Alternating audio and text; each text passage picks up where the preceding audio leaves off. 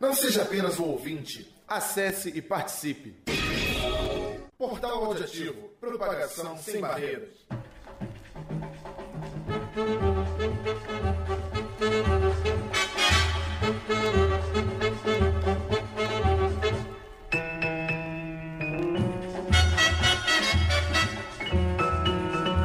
Bom dia, ouvintes. Começando mais um pontapé inicial. Hoje, terça-feira. Hoje a mesa mais uma vez recheada para vocês. Estou aqui com a Maria Clara Bravin. Bom dia, Maria Clara.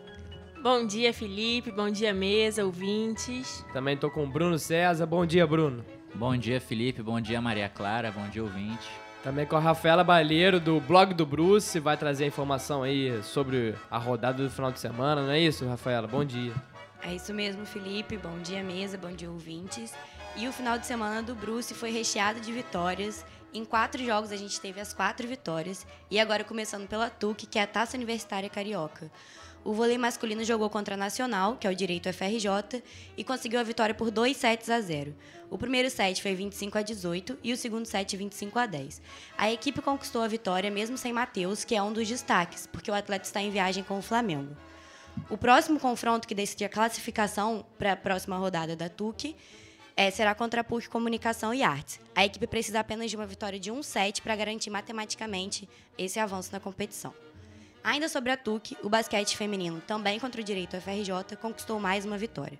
O jogo foi 19 a 15 com direito à prorrogação. Durante esses três minutos finais, a equipe do Bruce conseguiu se manter superior é, por, to por todo esse momento.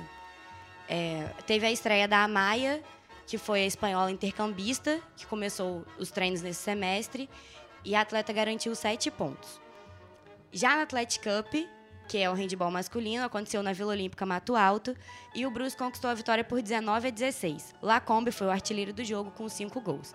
Esse jogo aconteceu pela terceira rodada, e o próximo confronto será pela quarta rodada da Athletic Cup, já que a equipe continua na competição. É isso aí, é só vitória. Parece até o Flamengo agora, o Atlético.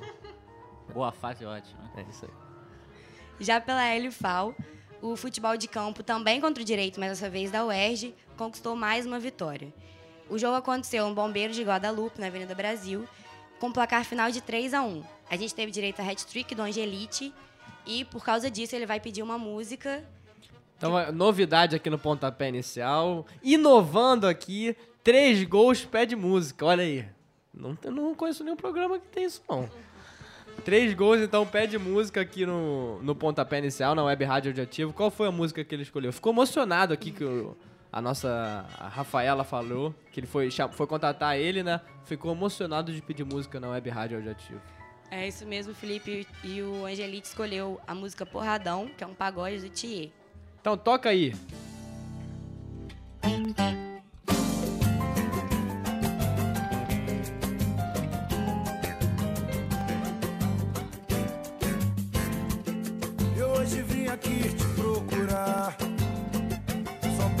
Pra saber se aposto não. Nessa paixão que me pegou desprevenido. Foi sua voz, sorriso e olhar. No jeito de encarar. Você andou e desandou com meu juízo. Linda, novidade no pedaço já chegou ganhando espaço. Eu aqui meio palhaço te olhando, Mas acho que era você que o meu coração estava esperando.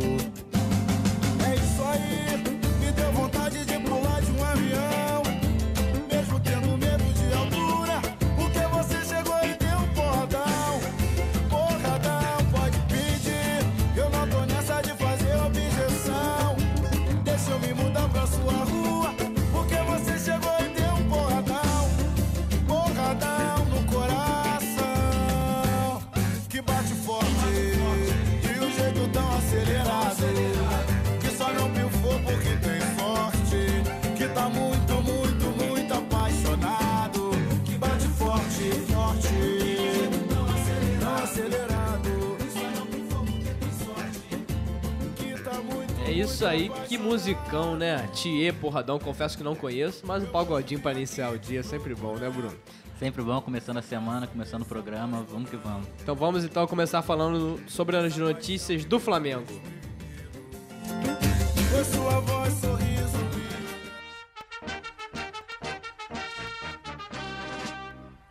Flamengo!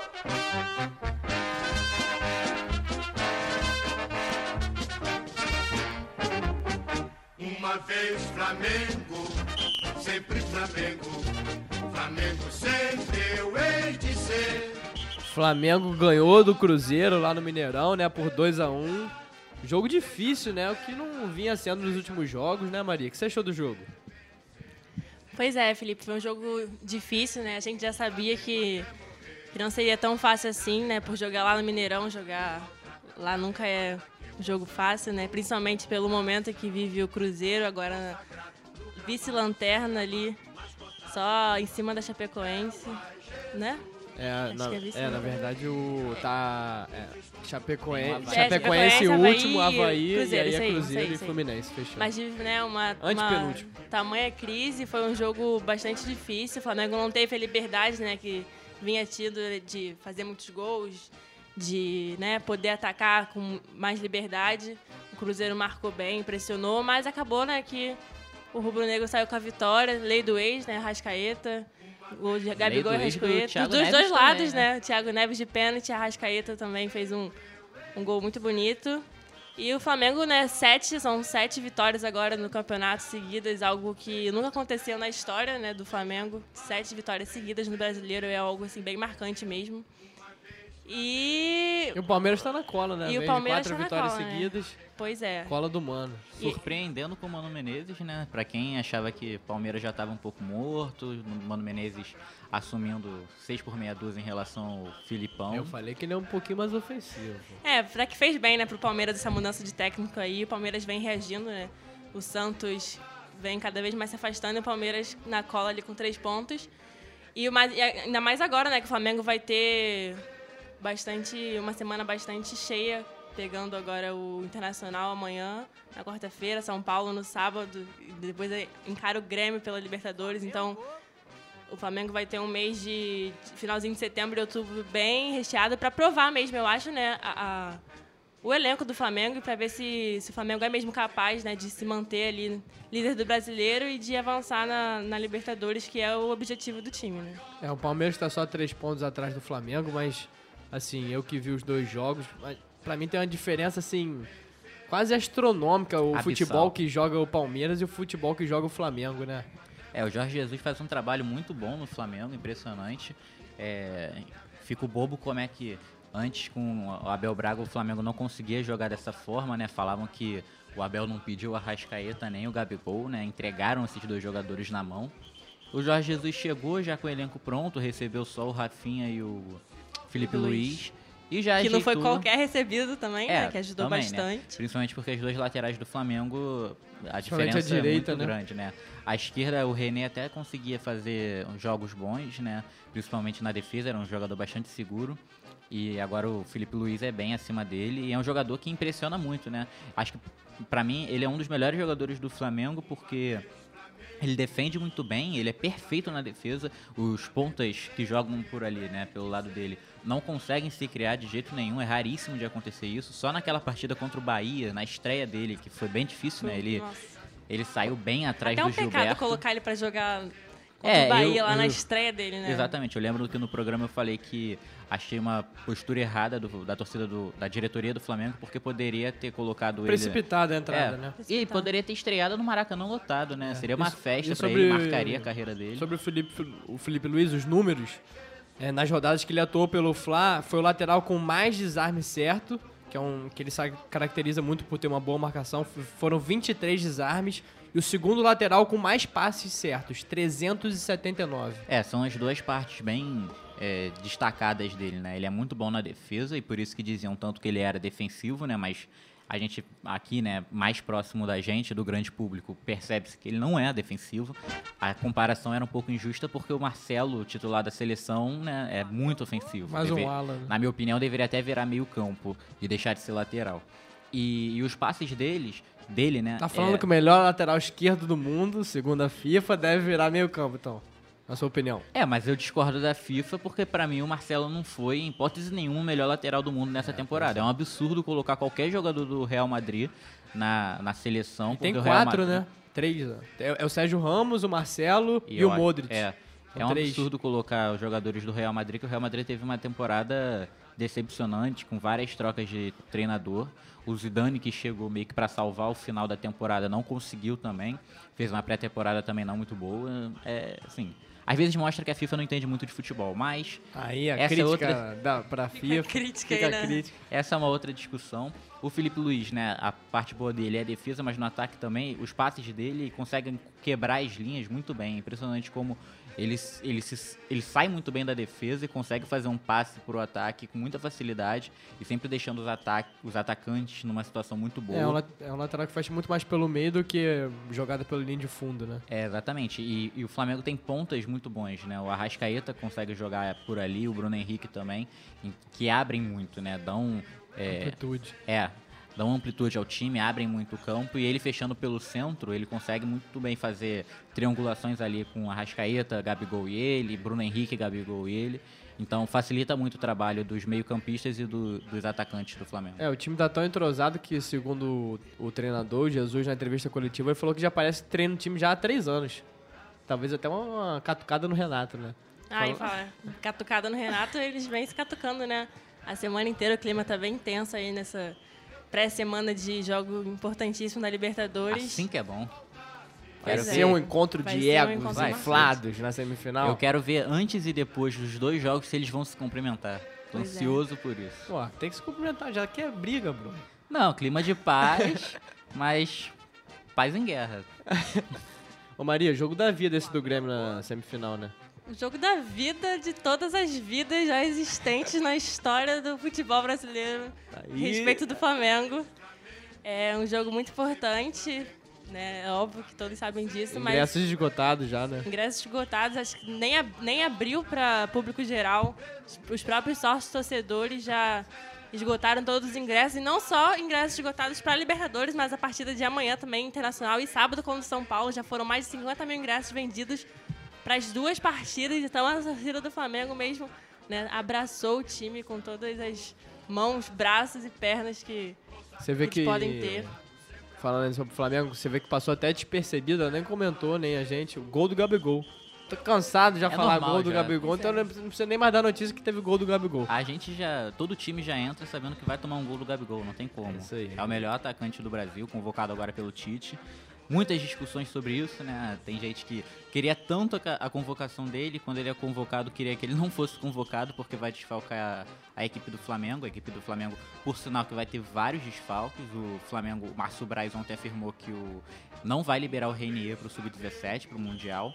É, pode tentar. A, se, se a CBF não liberar o jogador, que provavelmente é o que vai acontecer, é, ele vai tentar a liberação via justiça. Acho importante isso, né? A equipe não vai ter a Rascaeta, não tem o Diego que está machucado, o Renier é uma, uma joia. E eu venho defendendo essa postura desde a sexta-feira, quando saiu a convocação durante o nosso programa, que o, um jogador de 17 anos vai aprender muito mais jogando entre os profissionais, com a camisa do time que ele, que ele ama, que ele quer se desenvolver, do que aprender num sub-17, no Mundial, com estádios que vão ter mil, dois mil, dois mil pessoas, sabe? É um absurdo a CBF penalizar tanto as equipes, as equipes gastam tanto com esses jogadores ao longo de toda a carreira do jogador, ao longo, ao longo da vida inteira, para no momento mais importante, que é agora do Flamengo e do Vasco, por exemplo, em relação ao Thales, penalizar os clubes e eles perderem seus principais jogadores. E o, sobre o jogo de amanhã? Você acha que o Flamengo é o favorito amanhã? É, né?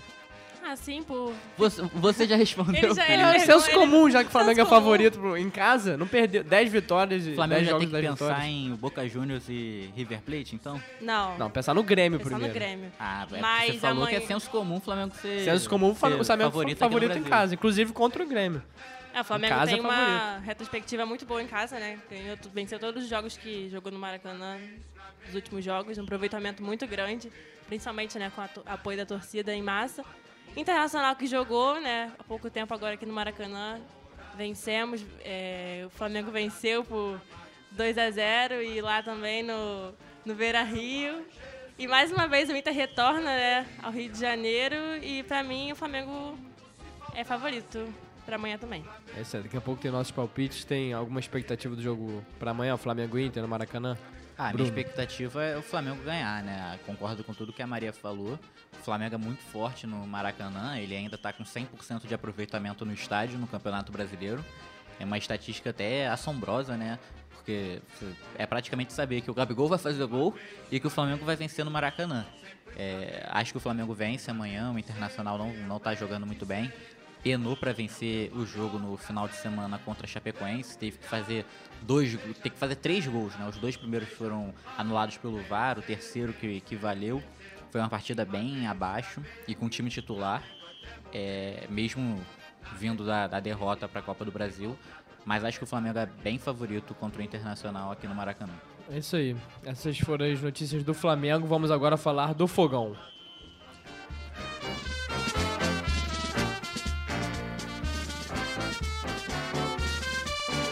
Botafogo.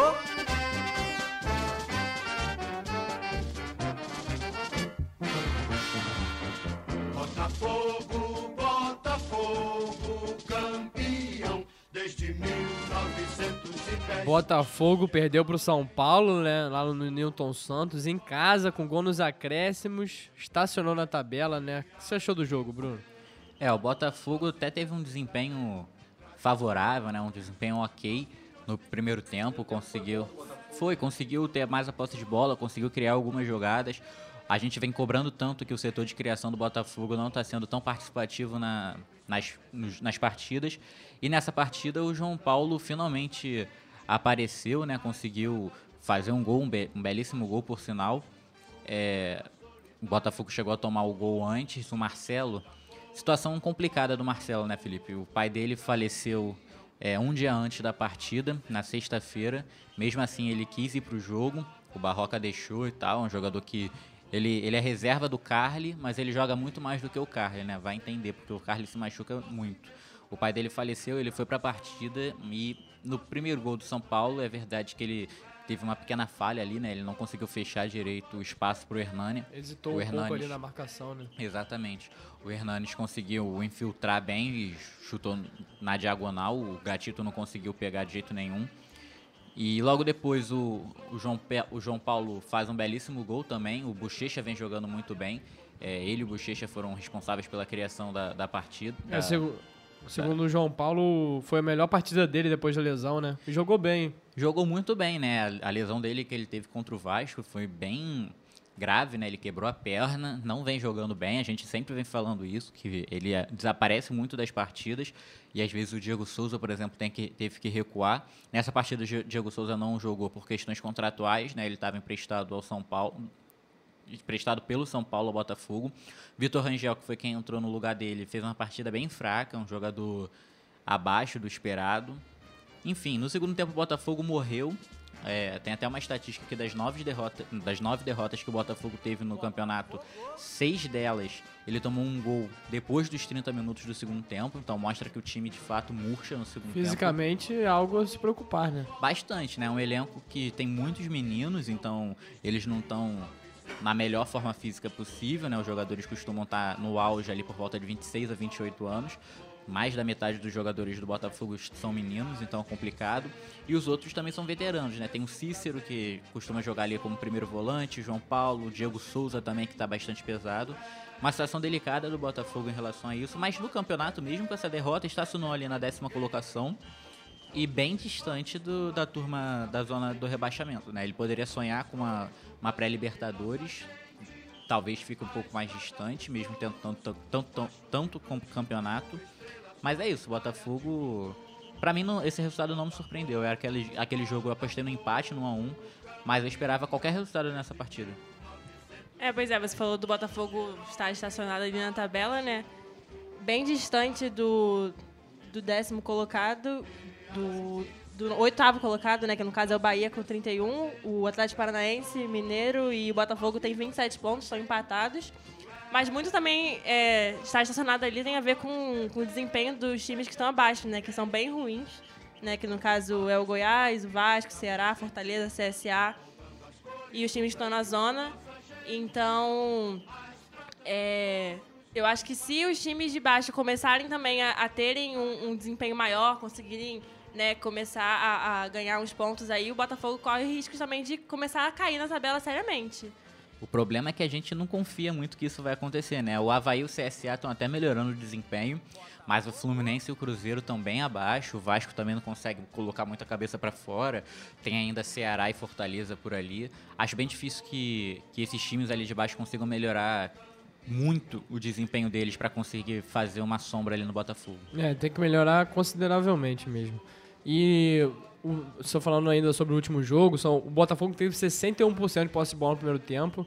Mas aí eu acho que mudou muito o segundo tempo no, pelo lado do São Paulo foi, foi que o Cuca foi bem, eu acho, nesse jogo, com as mexidas do Anthony e do Everton. Acho que o, Anthony fez um salseiro ali pelo lado e o, e o Everton também foi muito bem deixou o time mais ofensivo, né, Bruno? É, são dois jogadores muito agudos, né? O Everton Felipe, ele veio lá do esporte, é um jogador que foi disputado por alguns times grandes aqui da, da Série A. É, são dois jogadores muito agudos que driblam bastante. O Anthony foi destaque da, da Copinha, né? Que o, Vasco, que o São Paulo ganhou em cima do Vasco. São dois jogadores muito bons. E amanhã, né, o Botafogo joga contra o Bahia, lá fora lá na Bahia. Fonte Nova. Na Fonte Nova. E para essa partida ele não vai ter o Fernando e o Luiz Fernando, né? Os dois estão suspensos. É, e aí, provavelmente. Provavelmente entram Rodrigo Pimpão, grande Rodrigo Pimpão. Vi vários memes dele recebendo o melhor do mundo. Da, páginas do Botafogo. Tava cotado, né?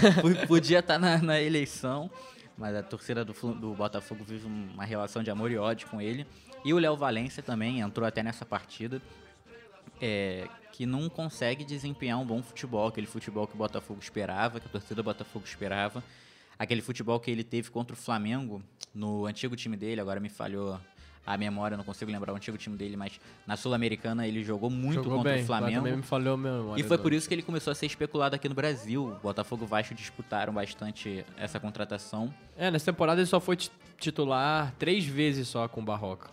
É, então... porque, porque é um jogador que parece muito meio vagalume, perdido, talvez, é, também, é, né? perdido em campo, ele não consegue desempenhar um bom futebol. Ele provavelmente vai entrar, ele com o Pimpão, e aí nessa, nessas mudanças o Marcinho, que está como ponta, vai recuar, vai voltar a ser lateral no lugar do, do Fernando. É uma situação complicada, né? O Bahia tem um time muito bom, tá fazendo um bom campeonato com o Roger. Roger conseguiu dar jeito lá. E ter o Marcinho. O Marcinho tá jogando bem, mas ele, ele não consegue defender muito bem. Ter o Marcinho como lateral é situação preocupante. É complicado. Pro, Já sofreu críticas de novo pra esse jogo, né? Contra esse jogo São Paulo. O Bahia acho que é o favorito pra esse jogo, né? É, é, é favorito, tá jogando de casa. pelo fator casa, né? Que o Bahia é bem forte lá na Fonte Nova. E é, está acima do Botafogo na tabela, né? O Bahia vem fazendo um campeonato acima da média daquilo que, que a gente podia esperar, né? Assim. Exatamente. Ótimo trabalho do Roger, né? não, não é um resultado que a gente não esperava, né? Que, que, que assim, Sim, que, que, não não tem explicação. Sim. O, o, o Bahia está acima do Botafogo na tabela e no desempenho também, né? O, o Roger está fazendo um ótimo trabalho, o Gilberto jogando muito bem, sendo o artilheiro da equipe. Tem tudo para ser um jogão também. É isso aí. Essas foram as notícias do Botafogo. Vamos agora para o Fluminense.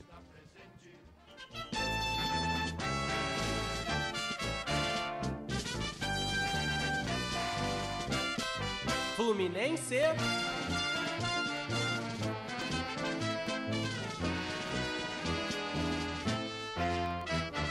Sou tricolor de coração, sou do clube tantas vezes campeão. É, Fluminense passou vexame lá no Serra Dourada, perdeu por 3 a 0 Oswaldo de Oliveira, que já deve estar tonto de tanto balançar já no cargo já em um mês. A diretoria tricolor falou, assim, nos bastidores, né? Segundo apurou o Netflu, que o, a diretoria tricolor, se, se o Fluminense perder o jogo contra o Santos, deve procurar um outro nome no mercado. Você pro, procuraria outro nome no mercado com esse desempenho do Fluminense, Bruno? Sem dúvida nenhuma. Na verdade, eu nem teria trazido o Oswaldo de Oliveira. É um técnico que não tem uma, um trabalho bom há bastante tempo. Eu fico pensando o que, que a diretoria do Fluminense pensou para contratar o Oswaldo de Oliveira, porque... Celso Barros é amigo dele. É. O, o, time vive uma situação complicadíssima com o Diniz. Eu achava até que o time jogava bem, mas não conseguia fazer gol. Chegou a ter 31 finalizações contra o CSA e 24 contra o Havaí. Nas duas partidas que perdeu e contra o Havaí o Diniz foi, de- foi demitido. Mas é inexplicável a contratação do Oswaldo de Oliveira, né? O que é meio. E aí, nesse último jogo, falando sobre finalização, nesse último jogo, o Fluminense só foi finalizar aos 40 do primeiro tempo. Olha isso. Pois Foram é. nove fin- finalizações na partida, apenas duas certas no gol. Dois, dois chutes no gol. A maioria no como- segundo tempo, né? Porque a primeira foi É. só aos 40 do primeiro tempo. Não tem como um time conseguir vencer de fato com, com um desempenho assim. E o que mostra uma grande diferença do Fluminense de, do Diniz, né? Que era exatamente o que a gente falava que o Fluminense finalizava bastante. E agora você vê um Fluminense quase não finaliza, então assim, é uma mudança drástica, mas que não dá certo, que não vem dando certo, né? O Oswaldo de Oliveira assumiu, mudando um pouco ali o esquema tático do Fluminense, colocou né, mais volantes no time, tentando defender. É, passou ileso ali contra o Corinthians, 1 a 0 Aí, Contra acho Fortaleza que contra o. Fortaleza também. E aí surge até, acho que uma, uma esperança, né? De, ah, então tá dando certo, não tomou gol, venceu. Mas eu acho que, principalmente contra o Corinthians, foi pura sorte ali, né? Do Cássio, frango enorme Foi ali. puro frango do Cássio, Pois né? é, então, assim, é, tomar três gols, né? Do Goiás, que é um time que mais toma porrada, né? É, o, o. Goiás não tinha feito três gols ainda no campeonato. O, o Fluminense é o seguinte: qual time que ainda não fez ah, é, algo muito importante ainda no campeonato? O CSA ainda não tinha, não vencia, não Fora sei quantos jogos fora de casa, não vencia ainda. Foi lá e venceu. O Havaí. Havaí não tinha vencido no Campeonato Brasileiro. Foi lá e venceu do Fluminense. Agora o Goiás não tinha feito nenhum jogo três gols. Aí, o Fluminense tá a chance do Pois Goiás é. fazer três gols e fez, né?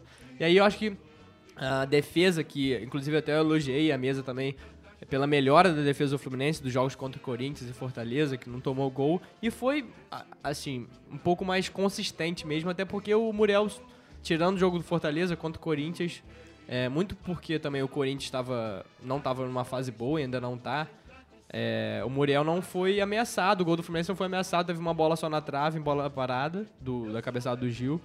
Mas agora o, o, o Goiás é, chegou muito pelo contra-ataque também, com- pelos erros do Fluminense. Foi uma bola parada, um erro da defesa, do Frazão e do Digão, e um contra-ataque quando o Fluminense estava todo pra frente. Então, assim, é, foram gols meio, meio que bobos, aqueles erros bobos que uma, uma equipe que luta contra a zona de rebaixamento não pode tomar, né? É, o Fluminense, você falou que consegue ressuscitar alguns times, né?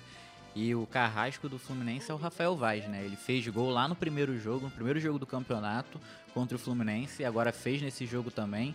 Então, o time que quer vencer o Fluminense contrata o Rafael Vaz, que com certeza ele vai fazer gol. Ele pode ajudar mais no ataque do que, do que na defesa também.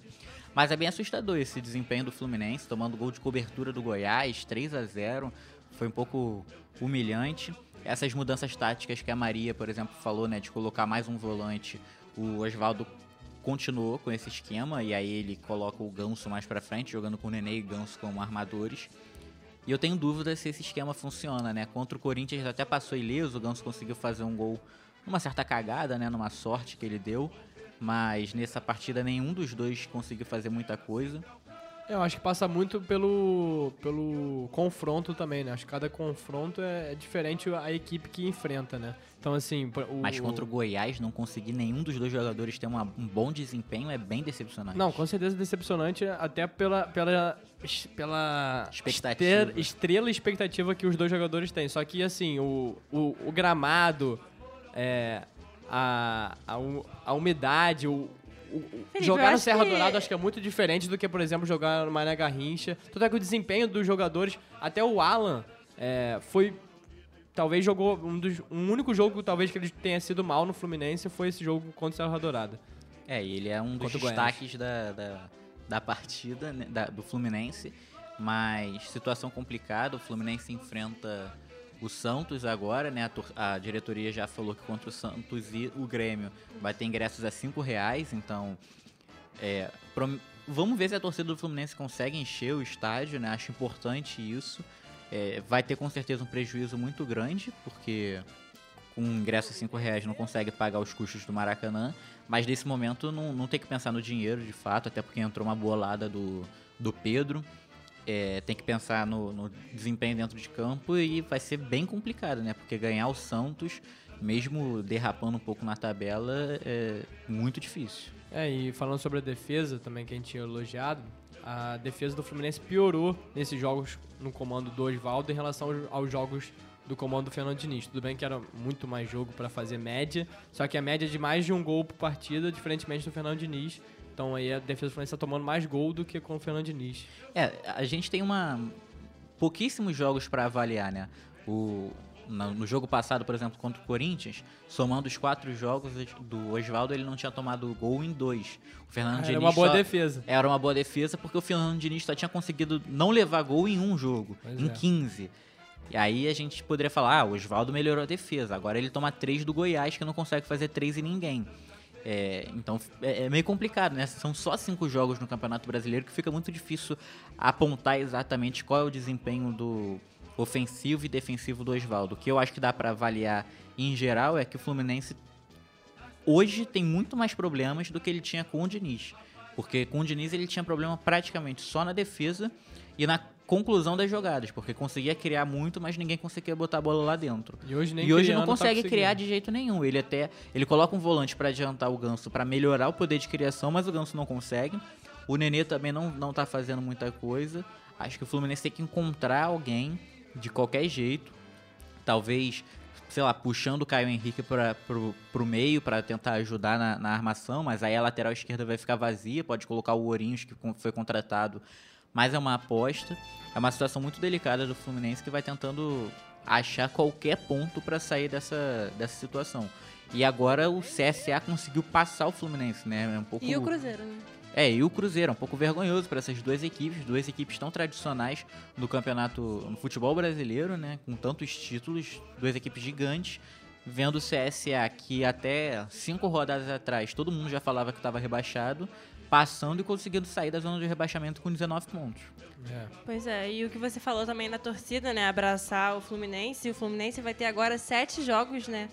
Em casa, aqui no Rio de Janeiro, que é um fator muito importante que pode ajudar, né? Muito o Fluminense nessa crescente aí, né? do- de sair da, zona- da zona de rebaixamento. É, dos próximos oito jogos, sete são em casa. Só o Fluminense só vai visitar agora o Cruzeiro lá no Mineirão. Que não é uma viagem longa.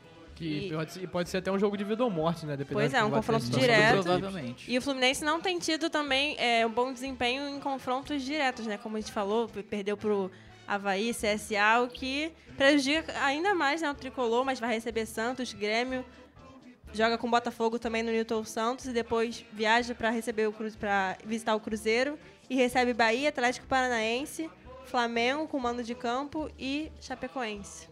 É desses jogos aí, o Botafogo é uma equipe que o Fluminense conseguiria enfrentar.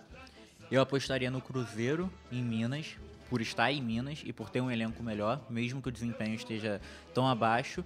E lá a última partida da Chape, né? Então é uma sequência muito difícil pro Fluminense e pode ser aquela sequência decisiva no campeonato para afundar de vez o tricolor.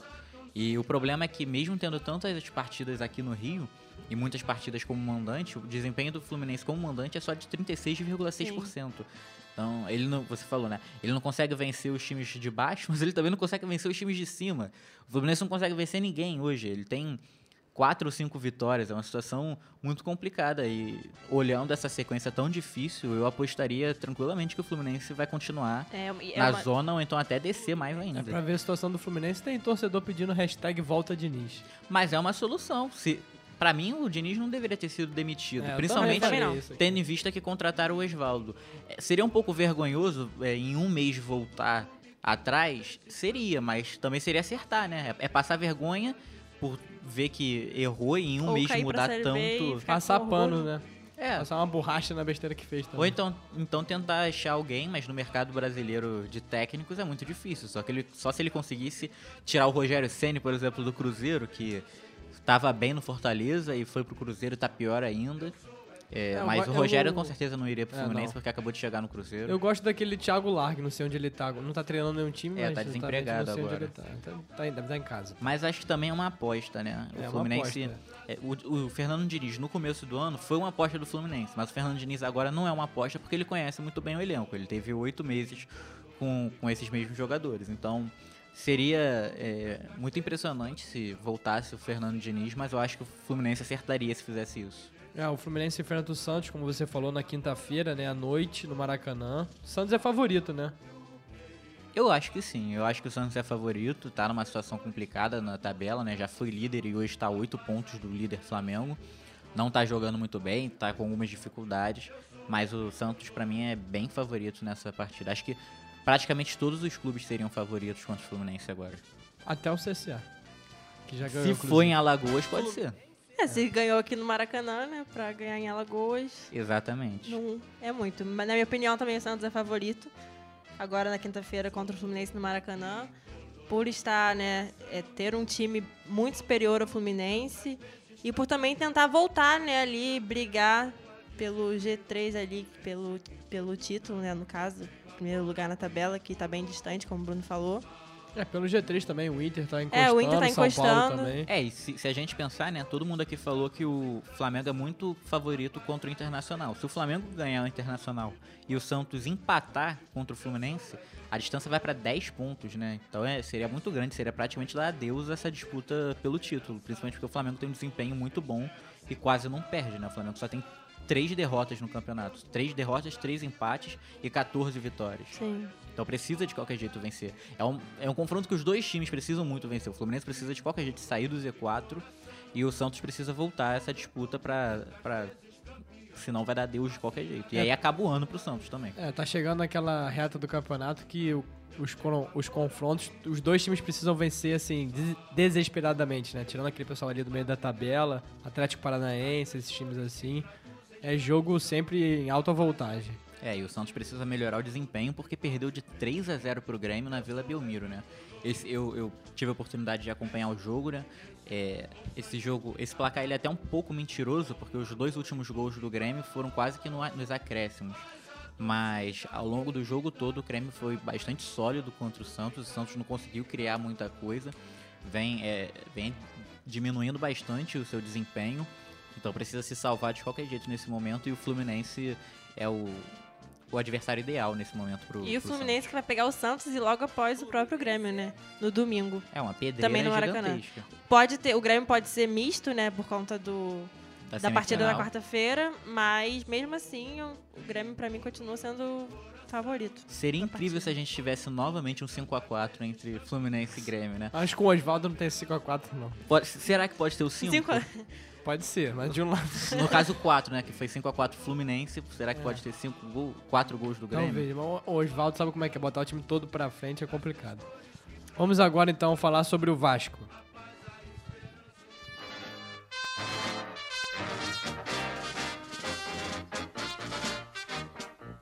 Vasco.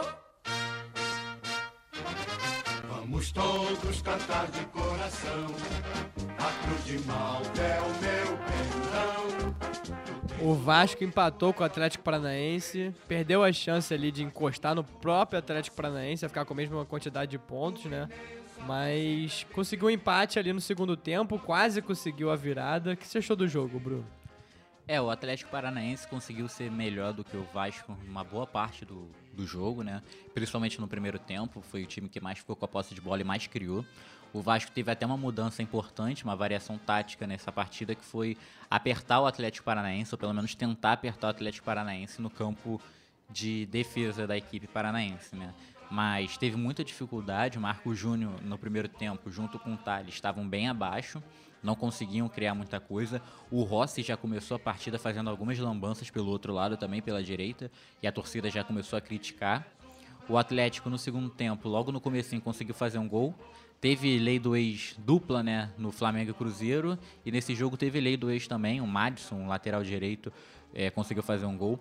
Fernando Fernando Miguel Miguel, falhou, né, novamente falhando, já não é a primeira vez. Teve aquele gol do Gilberto em São Januário. O gol do Cruzeiro também teve uma certa falha Da Chapecoense. na Chapeco, a da, da Chapecoense também. Então, é um goleiro que conseguiu segurar muito bem as pontas, né? Tirou a titularidade do Martin Silva no ano passado, mas que tá passando por uma fase complicada.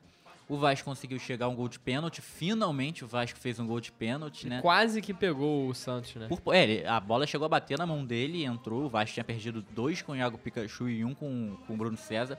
Iago Pikachu voltou no lugar do Raul Cáceres, ele estava suspenso na última partida e não, não bateu o pênalti. Durante a semana é, saíram algumas notícias que o Danilo Barcelos estava treinando, porque o Vanderlei Luxemburgo não queria mais que o, que o Iago Pikachu cobrasse. Até um pouco para preservar o jogador, né? Ele teve 12 pênaltis convertidos em sequência com a camisa do Vasco e dois perdidos em sequência também. Então, uma situação complicada para ele. O Vasco, a partir disso, mandou na partida.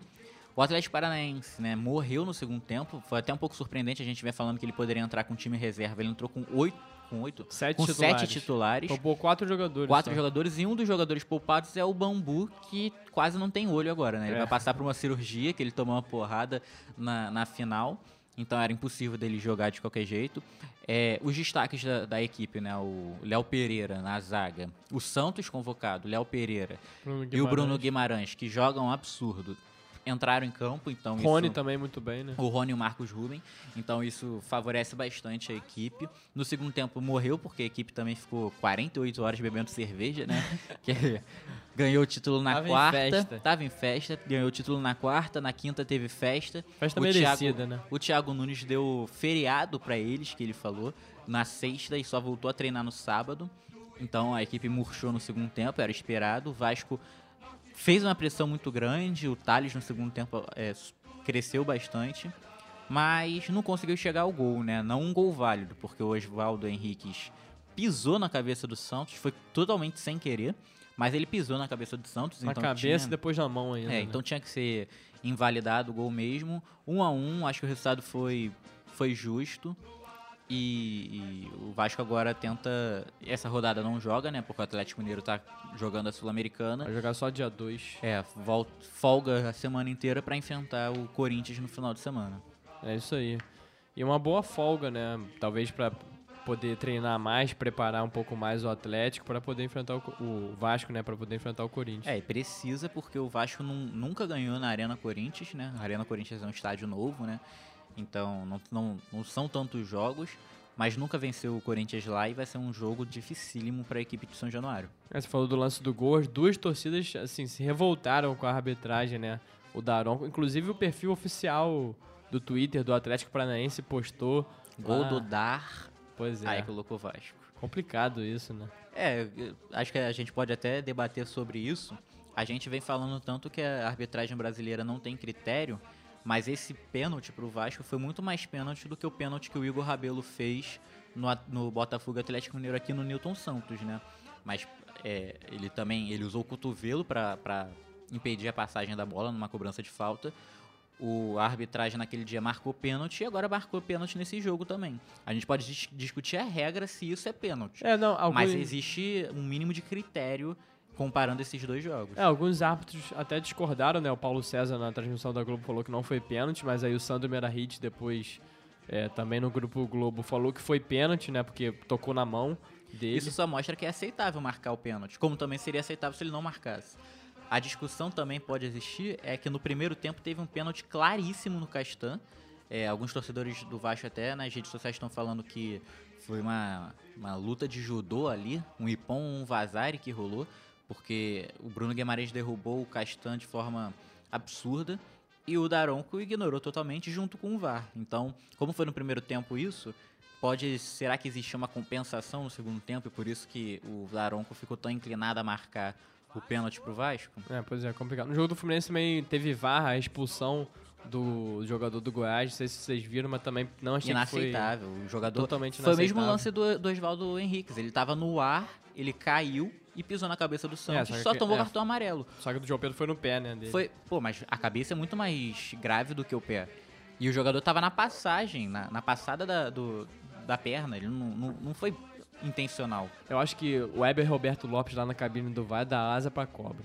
Porque Heber Roberto Lopes já no campo gosta de chamar aquela atenção, pelo amor de Deus. Vou botar ele no VAR, qualquer coisa quer chamar. Vai chamar. Falando em árbitro chamando atenção, o Daronco chamou muito atenção no jogo do Vasco contra o Atlético Paranaense. É o bíceps, né? Também por isso, né? O Vin Diesel praticamente. Mas porque ele parava muito a partida. Teve uma- um momento que a bola tava murcha, os jogadores do Atlético Paranaense falaram, né? Pediram pra jogar a bola pra fora. Ele tava do outro lado das cabines de transmissão e percorreu o gramado inteiro pra jogar essa bola pra fora. Segurando muito a partida. O VAR no gol é, anulado do Vasco, ele também ficou bastante tempo, ele segurou, murchou um pouco os jogadores do Vasco. Enfim, muitas, muitas discussões nessa partida em relação ao VAR. É isso aí, vamos agora falar então sobre o Carioca Série B1.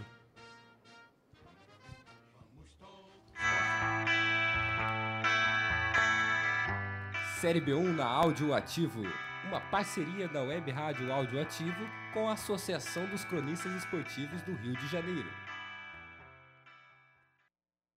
Cultura exclusiva da nossa Web Rádio Audioativo. Amanhã tem jogo, né? América e Friburguense na final da Taça Corcovado. A gente cobriu aqui o trio da mesa, cobriu o último jogo entre Duque de Caxias e América, né?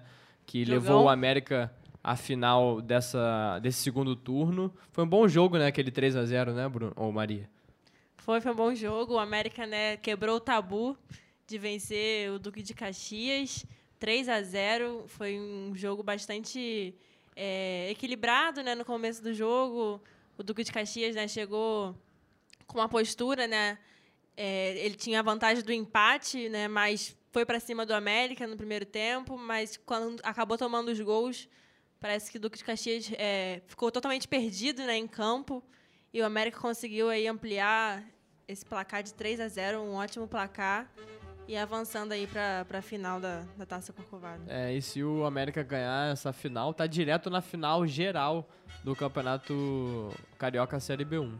Exatamente, Felipe. Só complementando sobre o, o Vasco, né? Duas informações. Como a gente falou do RNE, né? O Thales provavelmente não vai disputar o Mundial Sub-17. A diretoria do Vasco falou que se a CBF não liberar, também vai à justiça para liberar o jogador. Não é uma data FIFA, então pode liberar. E o Vasco também está tentando a contratação do Felipe Ferreira, um meio-campo do CRB, por empréstimo. Ele tem 25 anos, nos últimos quatro jogos ele fez quatro gols e levou o CRB para o G4. O Vasco tem uma dificuldade muito grande no setor de criação, né?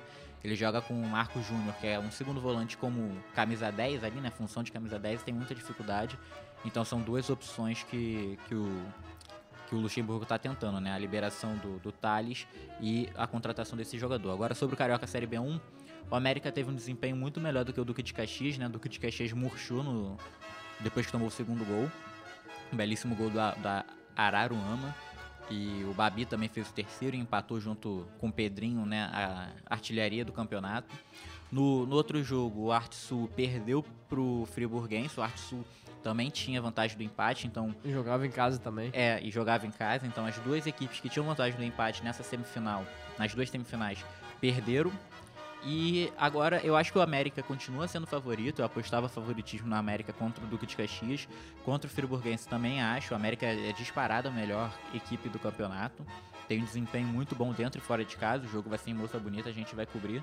E se o América ganhar, já tá na final da, da- do campeonato Série B1 e já tá na preliminar do campeonato Série A do campeonato Carioca, né? Pra poder subir. É, os dois finalistas gerais do campeonato sobem para a preliminar da, da Série A, que acontece no final do ano. Então é um jogo muito importante. Mas o América entra um pouco sem, sem pressão também, né? Porque quem tá mais pressionado é o Friburguense, que o Friburguense se perder, Tá eliminado. tá eliminado, não joga mais a partida, e aí o América iria pra final e Bom Sucesso e Goitacás fariam a, a semifinal geral. Então, uma, uma partida importante para as duas equipes, principalmente pro Friburguense, que eu apostaria no, no América. É, então não perca amanhã, só pra deixar o recado. Lá em Moça Bonita, nossa equipe direto é, às três da tarde. O jogo entre América e Friburguense, comando de campo do América, final da Taça Corcovado. Vamos agora pro nosso bolão é, da nossa equipe da Audioativo. Você tá com a classificação parcial aí, Bruno? Ou ainda não? Tô aqui, já tô pegando, deixa, deixa eu só pegar aqui o papel, daqui a pouco eu já atualizo pra você. Então tá, então vamos pros palpites então. Maria Clara, começando do palpite entre Flamengo... Peguei o papel, Felipe, peguei o papel. Então fala, ô Bruno, pelo amor, você me complica, né? Maria Então vai Clara em classificação, primeiro com 13 pontos, Segue o líder. segue o líder, Murilo com 12, Felipe com...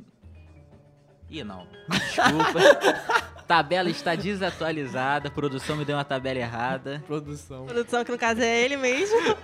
Ah, mas aí a gente coloca a culpa na, no- em terceiros pra, pra não vir pra gente. Mas já tá aqui, ó. Maria Clara, mesmo assim, segue o líder. Maria Clara em assim. primeiro lugar com 17 Não dá pontos. pilha não, senão fica mais... Felipe teve uma- um desempenho Sem muito chorar, bom nessa, Obrigado, nessa Bruno. rodada. Conseguiu 6 pontos e foi para 16 pontos, assumindo a vice-liderança. Ela tá com quantos pontos, a Maria? 17. Ah, um pontinho é empate técnico. não, não é, Disputa não. vai ficar acirrada aí na próxima rodada, hein? Exatamente. Então, Maria Clara 17, Felipe 16, Murilo com 14, perdeu a vice-liderança. Aqui tá Flamengo, Palmeiras e Santos aí no, nesse G3 aí. Exatamente. prefiro seu time Mariana, carioca.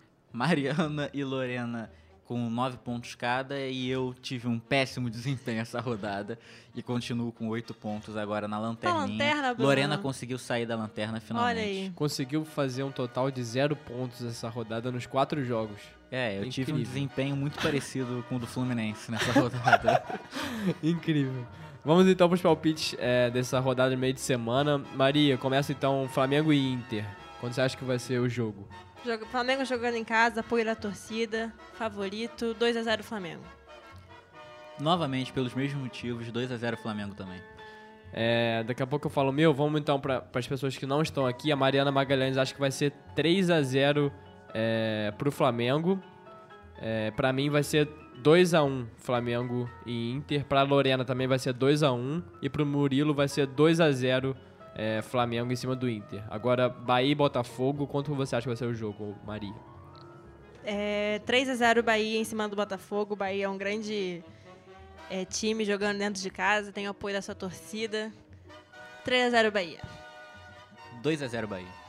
Pra mim vai ser 2 a 0 Bahia também. Copiou meu placar, né, Bruno? Eu dei primeiro o placar, então você Os placares são bem parecidos essa Não, rodada. Eu quis mudar um pouco, por isso coloquei 3x0.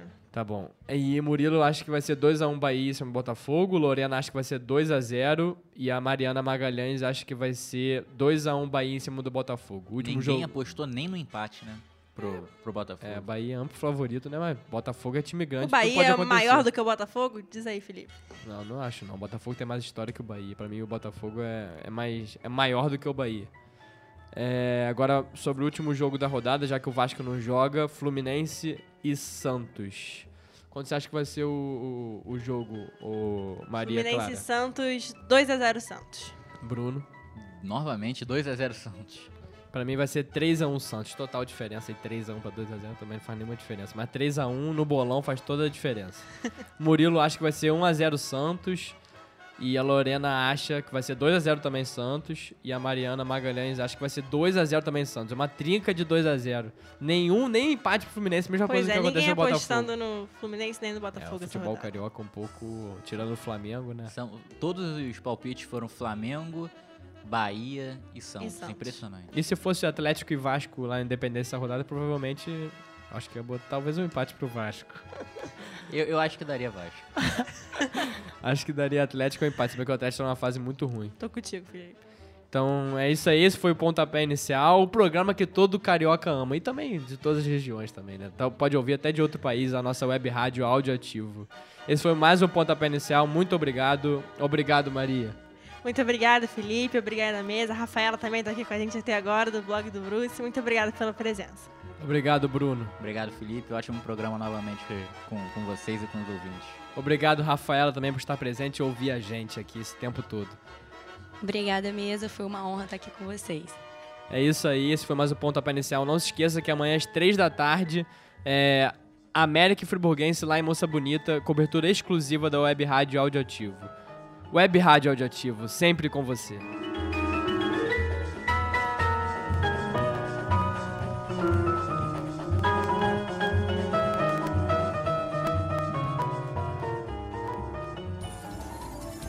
Audioativo, sua rádio, seu portal.